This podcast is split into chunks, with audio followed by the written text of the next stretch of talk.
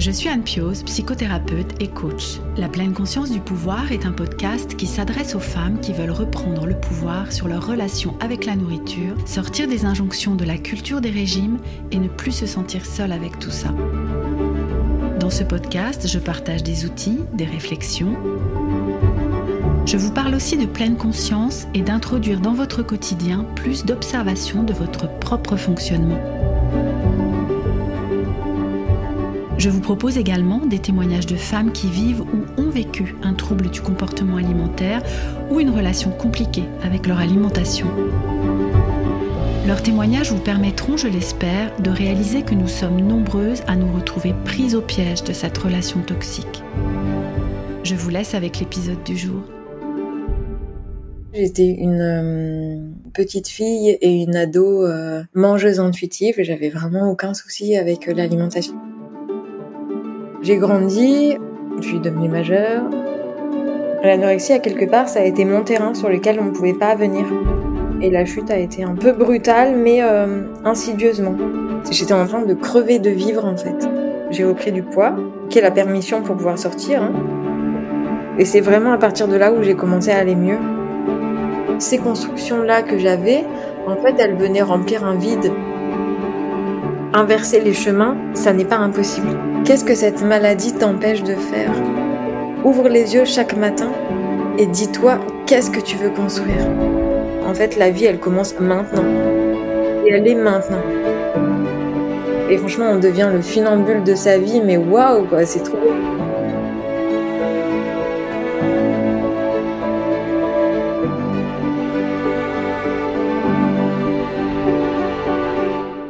Bienvenue dans l'épisode 34 du podcast La pleine conscience du pouvoir, premier épisode de l'année 2022. Du coup, j'en profite pour vous souhaiter le meilleur pour cette année qui commence, en espérant qu'aucune résolution issue de la culture des régimes s'est invitée sous votre gui. Vous savez, les fameuses détox post-fête, dernier régime pour de bon, nouvelle healthy lifestyle à adopter. Et justement, ces non-résolutions de début d'année, nous allons vous en parler la semaine prochaine avec quelques collègues à l'occasion du sommet anti-régime organisé par Christelle Caillet. Ce sommet, il aura lieu du 10 au 14 janvier et nous vous retrouverons en direct dans un groupe privé Facebook dédié pour une à deux interventions par jour.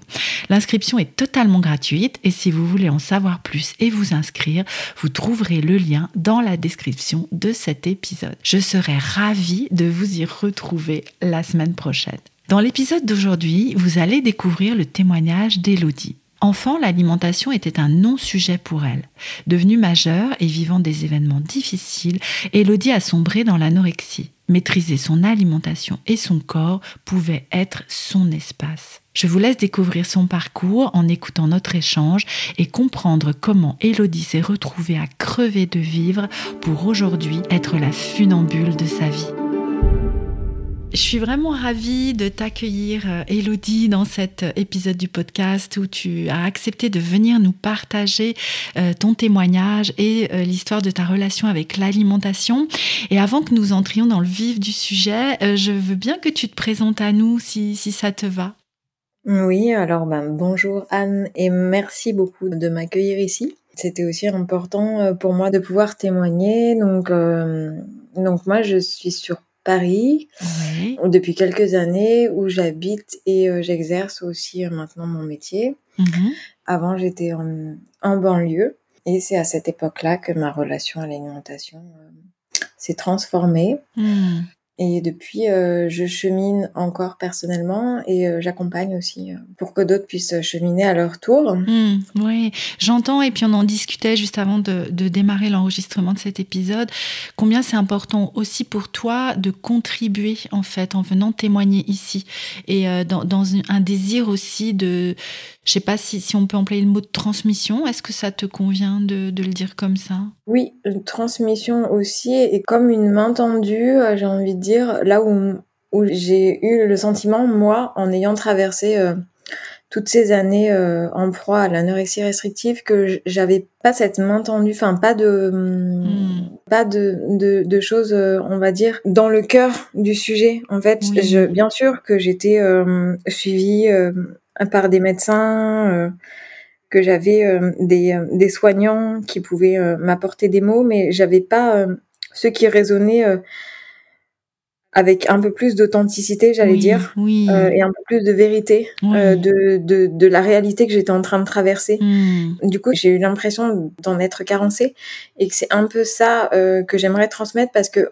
moi, après, quand j'ai commencé à l'anorexie restrictive au tout début de, ma jeune vie d'adulte, hmm. les réseaux, c'était pas quelque chose sur lesquels j'étais forcément euh, j'écoutais pas de podcast euh, à l'époque euh, c'était pas non plus très très en vogue mm, euh, mm. voilà maintenant c'est beaucoup plus répandu. Et, et du coup j'ai j'ai manqué beaucoup de ça mais après j'ai intégré des groupes de parole. Mm-hmm. et c'est là où j'ai eu vraiment cet effet miroir oui. qui fait que bah, l'identification est là et que d'un coup ça paraît beaucoup plus authentique. Mm, et on se dit ok c'est pas un discours on va dire détaché ou Hmm. trop médical. C'est ça. Et, euh, et, et ça m'a vraiment beaucoup aidé. Oui, en fait, ce n'est plus la théorie, en fait, ce n'est plus juste une explication, c'est vraiment quelque chose qui, se, qui est vécu et il y a une connexion, en fait, du coup, euh, entre les personnes. Dans... Mais oui, mais oui, on se comprend, quoi. hein, Il y a quelque chose de ça, on est ensemble dans ce qu'on dans ce qu'on est en train de vivre, là. C'est Hmm, ça. oui. Et c'est- c'est c'est comme ça que ça, ça facilite les choses. Oui, et c'est vraiment une des intentions des témoignages sur euh, le podcast. Hein. Donc du coup, euh, du coup, voilà, nos deux intentions se rencontrent et c'est ça qui fait qu'on est ensemble aujourd'hui. Du coup, euh. ouais. Et J'ai envie de te dire que, enfin, dans ces cas-là, quand il y a cette identification qui se fait, euh, on a l'impression que ça rend les choses plus possibles. Exact. Mais oui, ça ouvre hein, vraiment quelque chose. Ouais, complètement, Mhm. complètement. Ok, du coup, même si tu as, as commencé à nous, à nous en parler, est-ce que tu veux bien maintenant partager avec nous, alors peut-être sous forme historique, chronologique, enfin comme tu le souhaites, hein, euh, euh, l'histoire de, de cette relation avec l'alimentation? J'étais une euh, petite fille et une ado euh, mangeuse intuitive. J'avais vraiment aucun souci avec l'alimentation. C'était pas quelque chose qui me posait question. Mhm, J'étais plutôt euh, cataloguée dans les enfants précoces et hyper matures. mhm. Et j'avais une soif vraiment de connaissances, de faire plein de choses. Et j'étais déjà beaucoup dans, dans le dans le dessin. Je me racontais des, des petits poèmes. J'ai inventé des chansons toute la journée. Enfin, je me créais un peu un monde comme ça. Et l'alimentation, c'était le dernier de mes soucis. Hmm, Et j'étais après une ado euh, plutôt euh, fine. Je faisais beaucoup de danse aussi, mais l'alimentation était vraiment, vraiment, vraiment pas un problème. hmm, C'était un non-sujet en fait. Ouais, vraiment. Hmm, hmm. Et puis euh, j'ai grandi, je suis devenue majeure. Et au début de ma jeune vie d'adulte, en fait, euh, il y a eu plusieurs choses. Il y a eu la première chose, enfin, j'avais un rapport très fusionnel avec ma mère, et j'étais très inquiète pour elle depuis toujours, Mhm. parce que euh, elle est originaire du sud et elle a jamais euh, été très épanouie euh, en Île-de-France. Mhm. Et je me suis toujours dit que mon frère et moi, on était là maintenant, et que sa vie était là, et presque je me sentais coupable de ça, parce que j'avais l'impression qu'elle serait 20 000 fois plus heureuse dans le sud. Hmm, Et du coup, j'étais toujours inquiète pour elle depuis toute petite. Et c'est un jour en thérapie, euh, j'ai dit à ma psy, euh, mais euh, moi, quand j'étais à l'école, à la maternelle ou au primaire, et quand j'entendais les pompiers dans la rue, ben j'avais peur que ça soit ma mère qui soit morte. Waouh, ah ouais. Et en fait, ma psy m'a dit, mais en fait, vous savez que c'est pas normal pour une enfant d'être aussi inquiète pour sa Hmm, maman. hmm, Et, et je lui dis ah bon mais moi c'est comme ça depuis toujours en fait euh, où j'ai toujours une partie de mon mental qui est en feedback sur ma mère en me disant est-ce qu'elle va bien etc etc. j'avais ce rapport là et en même temps euh, je sentais qu'en en devenant ado euh, ce rapport euh, fusionnel se transformait aussi parce que on a aussi besoin d'une certaine indépendance et de, de créer son espace Ouais. et moi, j'arrivais pas à me le créer, je crois. Et, et du coup, l'anorexie, à quelque part, ça a été mon terrain sur lequel on ne pouvait pas venir. Hmm. C'était mon espace. Et euh, la façon dont j'avais de maîtriser euh, mon alimentation, mon corps, ben, ça a été mon espace. Hmm. Et en même temps, dans mes premières expériences de vie d'adulte, euh, en fait, euh, j'ai été violée. Les deux corrélés, ça a un peu euh, mis le feu aux poudres et, Mm. euh, et la chute a été un peu brutale, mais euh, insidieusement. Au départ, c'est des aliments qui sont pertis. Ensuite, c'est des moments de la journée. Euh, par exemple, le déjeuner qui a disparu. euh, des familles d'aliments. Et une hyperactivité qui s'est développée euh, assez intense. Hmm. Donc forcément, euh, moi qui étais déjà toute menue, ben il n'a pas suffi de euh, beaucoup de temps et, euh, et beaucoup de poids perdu pour tomber euh, tout de suite euh, dans le rouge. Mmh. Et voilà, Hum, mes parents se sont sentis euh, pris au dépourvu, je pense. Ouais. Tu vivais encore chez eux à l'époque Ouais, je vivais encore Mmh. chez eux et Mm. moi, je voulais pas qu'on en parle. J'ai eu des premiers, euh, notamment un médecin généraliste que j'ai vu, un remplaçant que j'avais vu. Enfin, je pense qu'il avait eu peut-être un, un mauvais rapport euh, avec euh, les troubles du comportement alimentaire. Soit il a été touché dans sa famille, soit, enfin, je sais pas. Mais en tous les cas, il m'a vraiment crié dessus la première fois qu'il Mm. m'a posé sur une balance en me disant ouais mais qu'est-ce que tu fais? Tu te Ah. rends pas compte tu vas mourir mais c'est pas possible t'es malade Ah. et moi, j'ai été complètement apeurée. Et ça, ça a été ma première euh, expérience de soins. Ah. Euh, et genre, c'était horrible. Trauma sur trauma. Enfin, Waouh. Eh je ouais. suis ressortie de là, je me suis dit, mais qu'est-ce qui se passe Au secours? Mm. Après ça, euh, j'ai commencé à être suivie. C'était pas très probant, en fait. Mais pendant ce temps, euh, le symptôme euh, grandissait, en fait. Mm. Et J'ai fait des années comme ça d'errance où j'ai pas trouvé les soignants qui justement avaient les mots. On m'a mis sous antidépresseurs, chose qui n'a absolument rien fait. Mm. J'étais pas bien encadrée, enfin je, Mm. je Mm. comprenais pas ce qui se passait et en même temps ça continuait, ça continuait et en même oui. temps je faisais ma vie, euh, c'est-à-dire que j'ai fait euh, trois cursus avec un bac plus 5 et j'ai continué mes études comme ça en faisant des allers-retours de banlieue à Mm. Paris, à travailler et donc du coup j'avais un rythme complètement dingue et je mangeais pas bien. Et tu trouvais encore l'énergie, hein, c'est ça que j'entends. C'est que bah, en fait, je trouvais tout le temps l'énergie. Je même je marchais en plus. Je continuais à faire du sport. Enfin, je sais même pas vraiment. Je sais même pas comment j'ai tenu. Mm. Et après, euh, j'ai eu deux moments où ça s'est euh, accentué. Une année où euh, j'ai perdu ma grand-mère et où mon père a fait un infarctus en ma présence. Étant pompier, il m'avait enseigné les gestes de premier secours. Mm. Donc, du coup, il m'a appelé sa sauveuse après. Mm.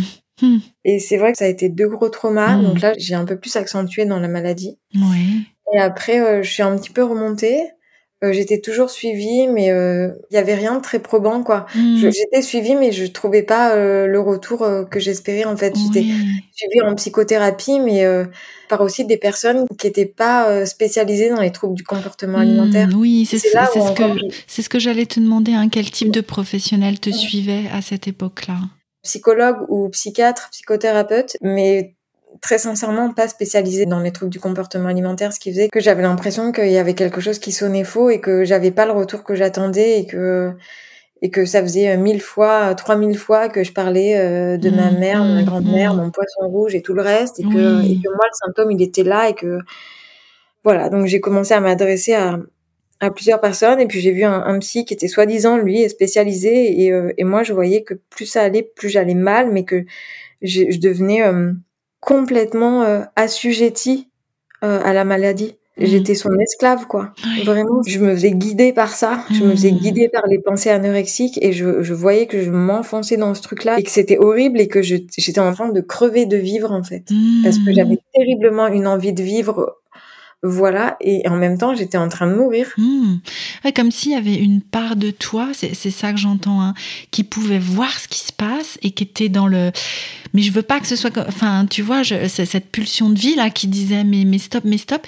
Mais une autre part de toi était tellement plus forte en fait qu'elle qu'elle prenait le pouvoir du coup sur cette part qui est plus, qui était plus euh, et qui doit toujours être d'ailleurs, mais dans la vie en fait, d'en vouloir que ça s'arrête du coup. Oui, oui, complètement. Mm, mm. complètement. Ouais. mais après, j'ai, j'ai vraiment toujours eu un, déjà un esprit euh, plutôt euh, positif, combatif et vraiment une pulsion de vie énorme. Enfin, c'est Mm. toujours ce qu'on me disait. Ma mère, quand j'étais petite, elle me disait toujours Oh, Tu me fatigues. Ah.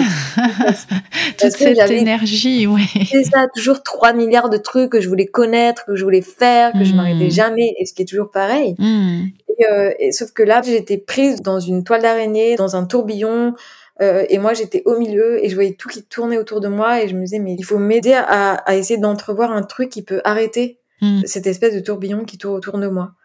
Et euh, en fait, j'ai j'ai une euh, relation amoureuse qui a duré euh, trois ans.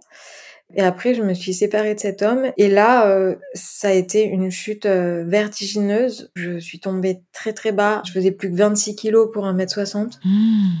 Et euh, je continuais à faire mon hyperactivité et je tenais par plus Mm. rien. quoi. Hmm. Je ne sais même pas comment je tenais.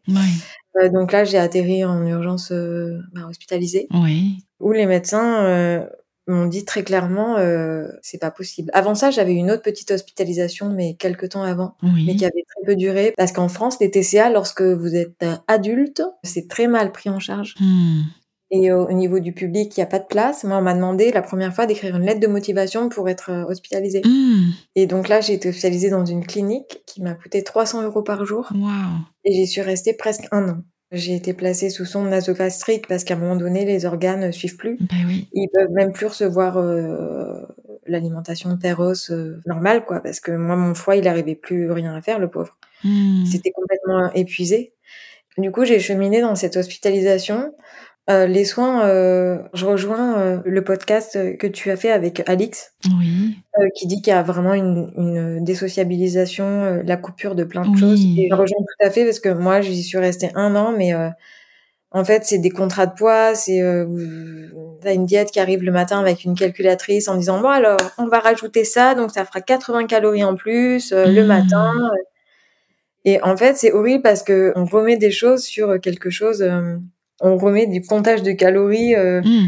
quand elle me dit on va rajouter une confiture, ça fera 80 euh, calories. Mm. Et moi, à un moment donné, je me suis énervée. Je lui dis mais en fait, il est où le plaisir? Où est la spontanéité Hmm. que j'essaye de remettre dans mon alimentation? J'ai juste l'impression là qu'on me remet 80 calories à la fraise, 80 calories à l'abricot, Hmm. 80 calories à la prune. Et, et sinon, ça va faire quoi? Sauf que bah c'est obligé quand euh, on va dire euh, physiologiquement il y a un souci. Donc, euh, Hmm. Hmm. donc voilà, j'ai cheminé dans cette hospitalisation. J'ai repris du poids, qui est la permission pour pouvoir sortir. Hein. Mhm. On fait un contrat de poids avec un, un vrai contrat en arrivant. Oui. Donc il faut l'atteindre. Et moi, ça devenait insupportable en fait d'atteindre ce poids euh, forcément pour pouvoir sortir et reprendre une vie sociale qui me manquait en fait. Donc j'ai eu des comportements euh, de mensonge hein, que j'ai avoué après euh, à ma diète en sortant, Oui.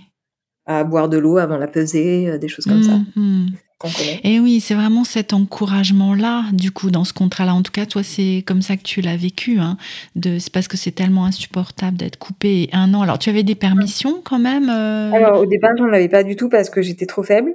Oui. Et après, j'en avais, mais seulement accompagnée. Hmm. Et après, j'en avais euh, sur la fin, euh, oui, pour me réadapter euh, avec des week-ends que je pouvais passer dans mon appartement ou des choses comme ça. Hmm. Hmm. Et sinon, on a le droit aux visites aussi. Oui, bah, heureusement, j'allais dire, parce que pendant un Oui, an. mais il y a des, il y a des Hmm. endroits vraiment où ils ont même pas le droit aux visites. Hmm. Ni au téléphone Oui. portable, ni à rien. Oui, oui, oui. Et oui, ça, ça existe encore. Et euh, enfin, bon, bref. Du coup, après, euh, je suis sortie. Et c'est vraiment à partir de là où j'ai commencé à aller mieux. Mhm. parce que j'ai retrouvé en fait ce que j'aime, c'est-à-dire la vie, mes amis, dont j'avais quand même bien fait le tri hein, Oui. pendant mon hospitalisation, parce qu'il y y a des gens qui sont là quand tout va bien et quand ça va pas bien, ils sont plus là. Hmm. Et après, il y a quelque chose qui m'a appelé à vraiment construire euh, autre chose et, et euh, à continuer à cheminer en me disant voilà, t'as fait une partie du chemin, elle est pas terminée, Mhm. et maintenant, tu es de retour dans la vraie vie et tu vas continuer à cheminer avec ça, vraiment en te réunifiant avec euh, l'alimentation et en même temps en construisant quelque chose pour un petit peu défocaliser. Hmm. Et j'ai construit mon, mon projet professionnel un peu plus, euh, on va dire précisément. J'ai continué aussi toujours mon activité parce que par ailleurs j'écris. Euh, donc mon activité d'écriture qui était importante pour moi. Qui a été un des soutiens pendant tout ce travail, du coup, Qui a été l'écriture un des soutiens, ouais. Mm. Euh, L'art a toujours été euh, mon soutien.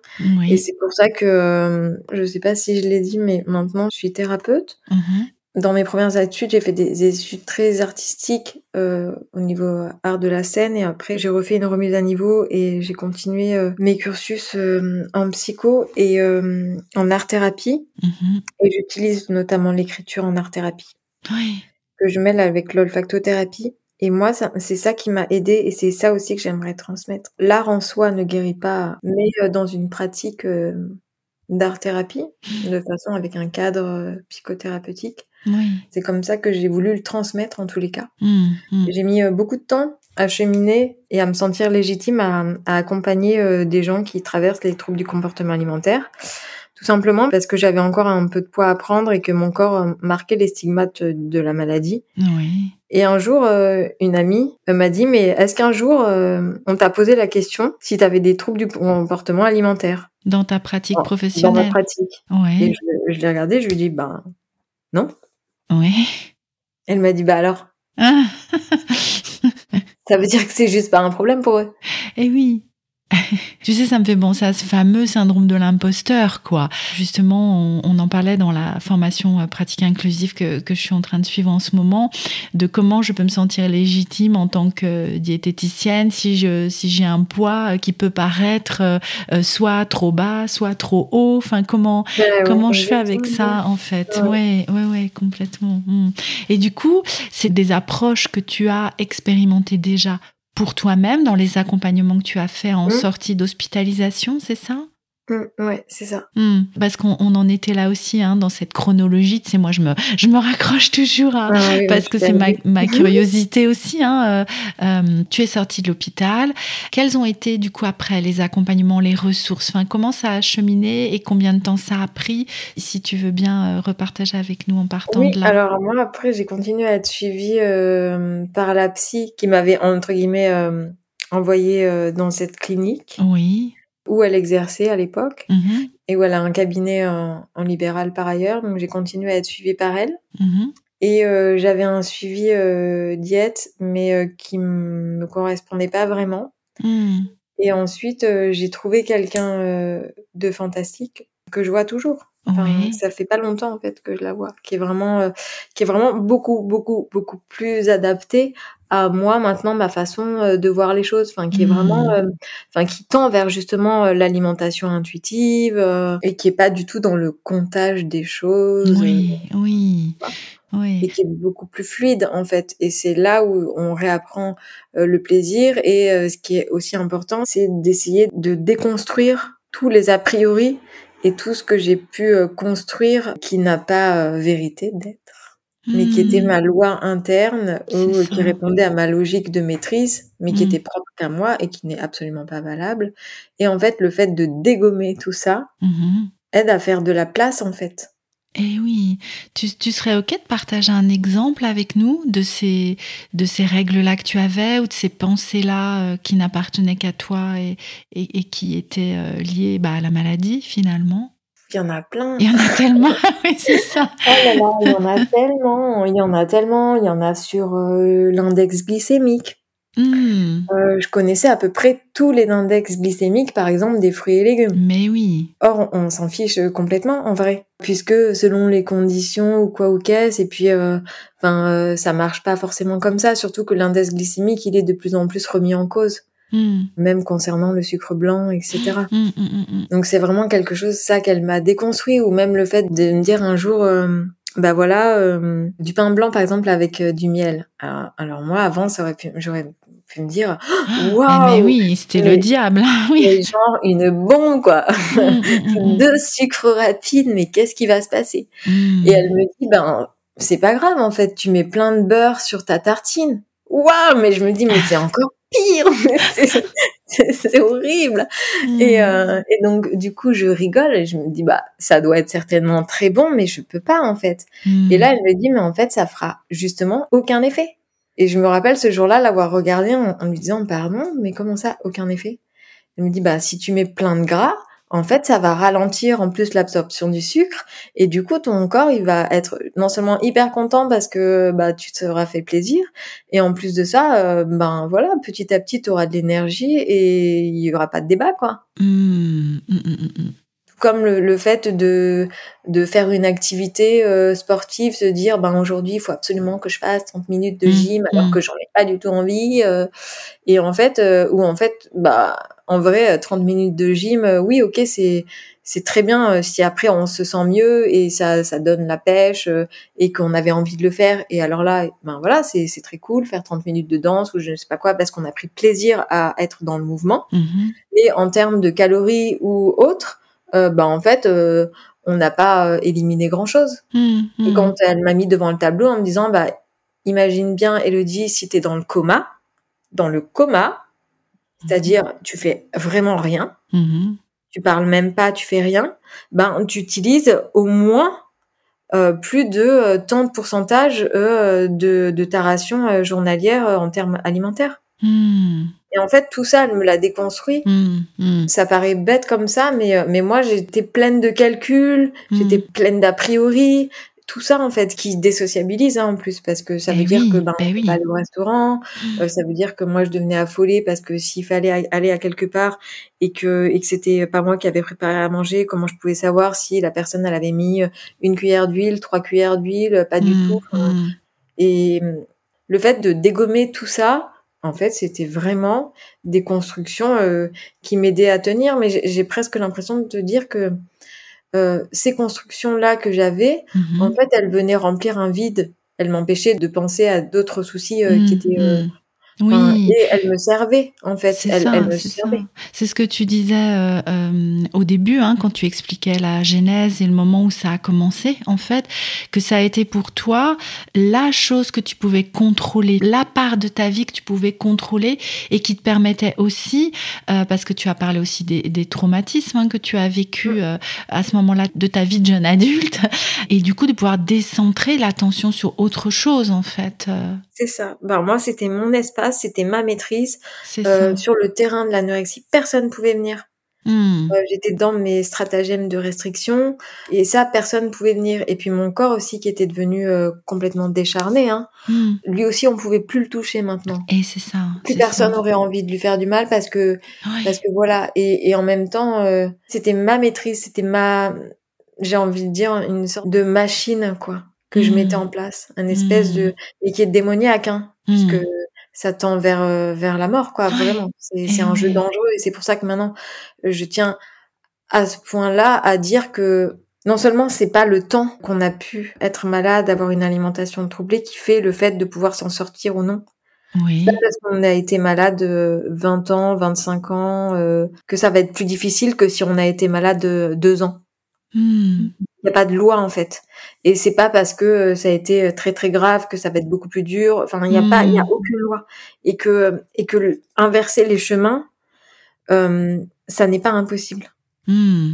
Ça n'est pas vrai. Faut rien exclure. Ouais, comme s'il y avait des croyances là aussi hein, que tu as envie de déconstruire, de dénoncer Oui. en fait. Et bah Hmm. oui, mais parce que c'est ce qu'on nous renvoie Hmm. en disant oh là là, mais oui, mais toi tu te rends compte, ça fait longtemps. euh, Hmm. T'imagines, euh, ça, ça sera pas possible. Mais en fait, si. Hmm. Vraiment, en fait, si, c'est possible. Mais après, il faut, il faut pas lâcher. Et il y a des moments, c'est ce qu'on dit toujours, sur un cheminement comme ça de guérison, il y a des moments où tu stagnes, il y a des moments où tu recules aussi. Oui. Mais pour moi, c'est pas vraiment reculer parce que des fois, on a besoin de se réapproprier quelque chose d'avant pour se rassurer. C'est ça. En disant, ouais, je peux encore un peu le faire. Et de toute façon, dans la spirale de restriction et de perte de poids, euh, entre guillemets, on sait comment faire.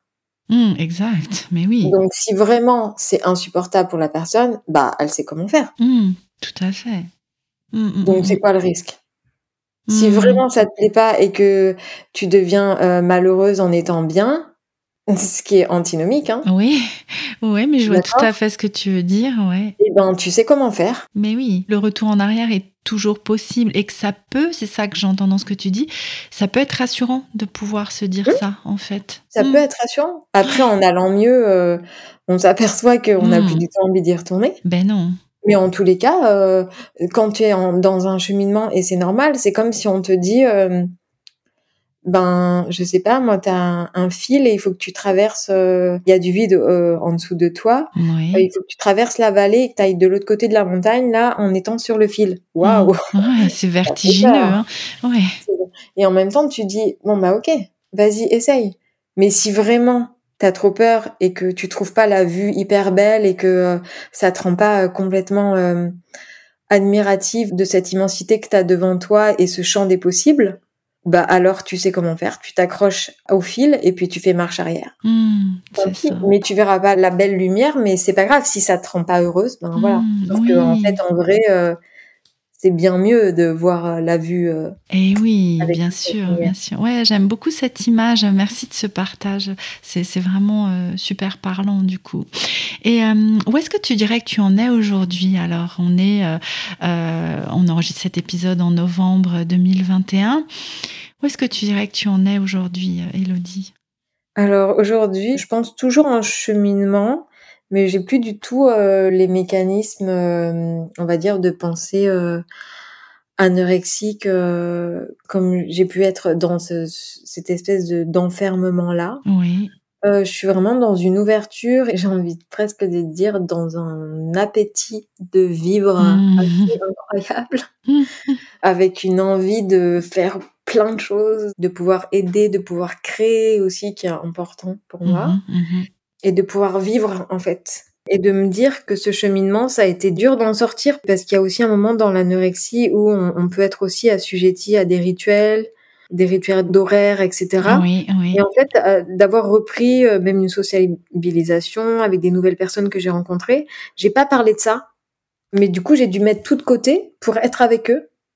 Hmm. Et au départ, ça faisait hyper peur. Par exemple, les premières fois où tu pars en vacances et tu sais pas eh ce que tu vas manger, eh etc., ben etc. Là, pour le coup, c'est vraiment vertigineux. T'as hyper peur, tu dis, hmm. mais ça va casser tous mes rituels, mais comment je vais faire euh, En hmm, hmm. plus, euh, je l'aurais jamais raconté. Euh, et en fait, et c'est là où, où, après, en fait, les moments sont, sont... Alors bien sûr, t'as toujours un petit peu cette peur au départ, mais les, les moments sont tellement mieux et bien que du coup, tu as décidé de vivre. Et c'est un peu dans ça que je suis aujourd'hui. Alors, j'ai encore un peu de poids à prendre parce que mon organisme a quand même bien morflé mmh. et que j'ai des organes qui ont un peu été chamboulés. Donc, du coup, il faut vraiment que la renutrition soit vraiment suivie sur un point de vue médical mmh. et qu'elle se fasse aussi dans le temps. Oui. Euh, donc, j'ai encore euh, quelques kilos à prendre. Mais j'ai un rapport euh, plus sain avec mon corps euh, en me disant que tout ce que je vis aujourd'hui, c'est grâce à lui et que c'est cet outil-là qui me fait être. J'ai envie de le remercier toujours parce qu'il m'a mmh. tenu alors que l'enjeu vital était engagé. Enfin, à mmh, l'hôpital, mmh. on a appelé mes parents en disant bon bah voilà, euh, Elodie, on, chaque matin, on sait pas bien si elle sera encore là, quoi. Mmh, et il m'a accompagné, quoi. Il m'a pas lâché.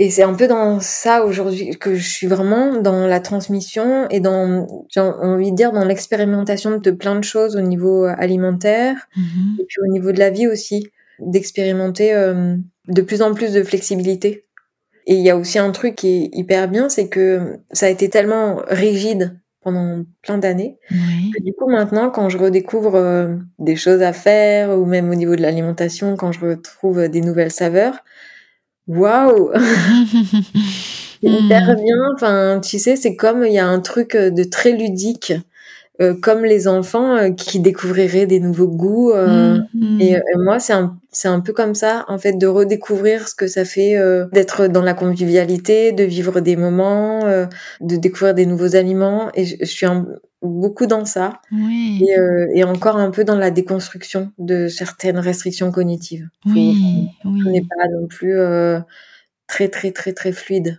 Mm. Et toujours vigilante, en fait, un jour, ma psy m'a dit une phrase très vraie. Elle m'a dit euh, Est-ce que vous arrivez à identifier euh, ce qui fait partie de vous et ce qui est de l'ordre euh, de la maladie? Qui est-ce qui parle? Demandez-vous toujours qui est-ce qui parle. Et ça, c'est un truc que je retiens encore aujourd'hui et dont je me sers encore mhm. en me disant est-ce que c'est vraiment moi ou est-ce que c'est des restes encore et, et, des choses qui sont encore là? Et j'ai envie de dire qu'il faut essayer de pas avoir peur d'aller vers ce qui fait peur. Mmh, d'aller redécouvrir euh, quelque chose euh, soit qu'on n'a pas connu, euh, soit qu'on a complètement oublié. Hmm. mais d'essayer d'expérimenter sa peur parce qu'en fait c'est la vie qui se cache derrière eh et, que derrière cet inconfort ben en fait il y a une vraie vie et que ce qu'on croit être sa zone de confort en fait c'est pas du tout confort oui, c'est comme l'image que tu donnais du fil hein, tout à l'heure, hein, juste avant, au-dessus du précipice, et mm. de, pouvoir voir la belle vue malgré la peur. Hein. Mm. expérimenter le vertige. C'est ça, exactement, exactement. Je suis en train de voir qu'on va devoir euh, se quitter mm. très bientôt, Elodie. Mm-hmm. Est-ce qu'il y aurait une, euh, une, dernière chose que tu aurais envie de, de partager avec nous, un dernier conseil, une dernière parole, une dernière transmission?